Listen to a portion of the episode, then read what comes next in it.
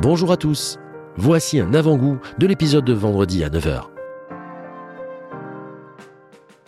En Asie, moi, moi je voyage beaucoup pour, pour mon boulot et, et on voit des, des, des, gars qui ont des montres à 50 000 euros, mais le bracelet il fait le tour du poignet euh, dans tous les sens parce que parce que il y a un, là-bas le tour du poignet est plus fin que qu'ici. Ça peut gâcher la montre. Ça, en fait, ça peut ça peut aller dans un sens ou dans l'autre quoi. Ah. C'est triste, ouais, c'est triste. Ouais, enfin, c'est triste. J'imagine une, une, une femme qui porte une robe Dior à 20 000 euros et puis c'est pas du tout sa taille, tu vois. Enfin, ça n'a pas de sens. Et nous, notre vocation, c'est de vraiment euh, faire que qu'une montre, euh, bah alors par la taille évidemment, puisqu'on fait du, du, du bespoke, hein, mmh. euh, soit adaptée à la personne, mais aussi à travers ses, soit, enfin, correspondre à sa mentalité, mmh. à son, à ses goûts, à, aux vêtements qu'il porte.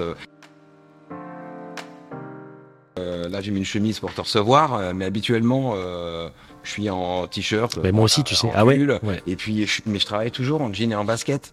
Je suis le patron de ma société. Mais en vérité, euh, tous les jours, euh, je suis à genoux ou accroupi pour sortir des pots, de, de voilà. Et, ça, casquettes. Et ça, et ça, les, les gens le comprennent très bien. Euh, parce que euh, parce que euh, ils viennent, on, on, est un peu une Madeleine de Proust en vérité. Ouais, exactement. Donc il faut garder ce côté authentique a... et simple en fait. Ouais, c'est ça. Il n'y a pas de dress code chez mes vendeurs. Ça a toujours été une, une hésitation. Qu'est-ce qu'on fait? Est-ce qu'on met un dress code Les standards du luxe, etc. Mmh. Mais moi, en fait, ça m'agace tellement de, de, de le luxe. Cette, il s'exprime par autre chose. Voilà, exactement. Il s'exprime par le produit. Il s'exprime par le produit et par le service aussi. Humainement, euh, voilà, on est des êtres humains et on sert des êtres humains, euh, quels qu'ils soient. Ouais. Euh, voilà. Et ouais. puis on les ramène à, à, la réalité de la fabrication. Notre atelier il est en face, il est ouvert, il nous voit travailler. On sait que c'est pas qu'il n'y a pas notre et... notre valeur ajoutée, elle n'est pas à 90% dans la communication. Oui. c'est pas chez Meta. Elle est pas chez voilà, Meta. nous c'est. Et, et puis ça rappelle à beaucoup, et moi le premier les boutiques dans lesquelles je rentrais quand j'étais gamin, quoi. Bien sûr. Bien sûr. tu retrouves des odeurs, des façons d'achalander, des façons de mettre. Mmh qu'on ne voit plus trop maintenant, malheureusement. Ouais. Les, tes, tes, tiroirs avec les posteries, comme on voit, avec les petites tes étiquettes et tout, mmh. c'est des choses qu'on ne voit plus trop. Et c'est une manette de Proust, comme tu dis. Donc cette passation de flambeau, elle se passe comment alors Cette passation de flambeau, donc moi je rejoins euh, l'entreprise familiale. Alors, eh ben quand on est, euh, quand on a un, un, master et une licence.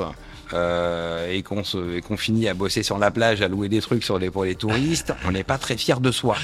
Euh, donc moi, quand j'ai eu euh, cette opportunité de donc, donc de revenir à Paris euh, pour, enfin j'étais pas malheureux, hein, je faisais de la musique, j'étais guitariste. oui, t'as fait guitare, compo, clavier, c'est ça?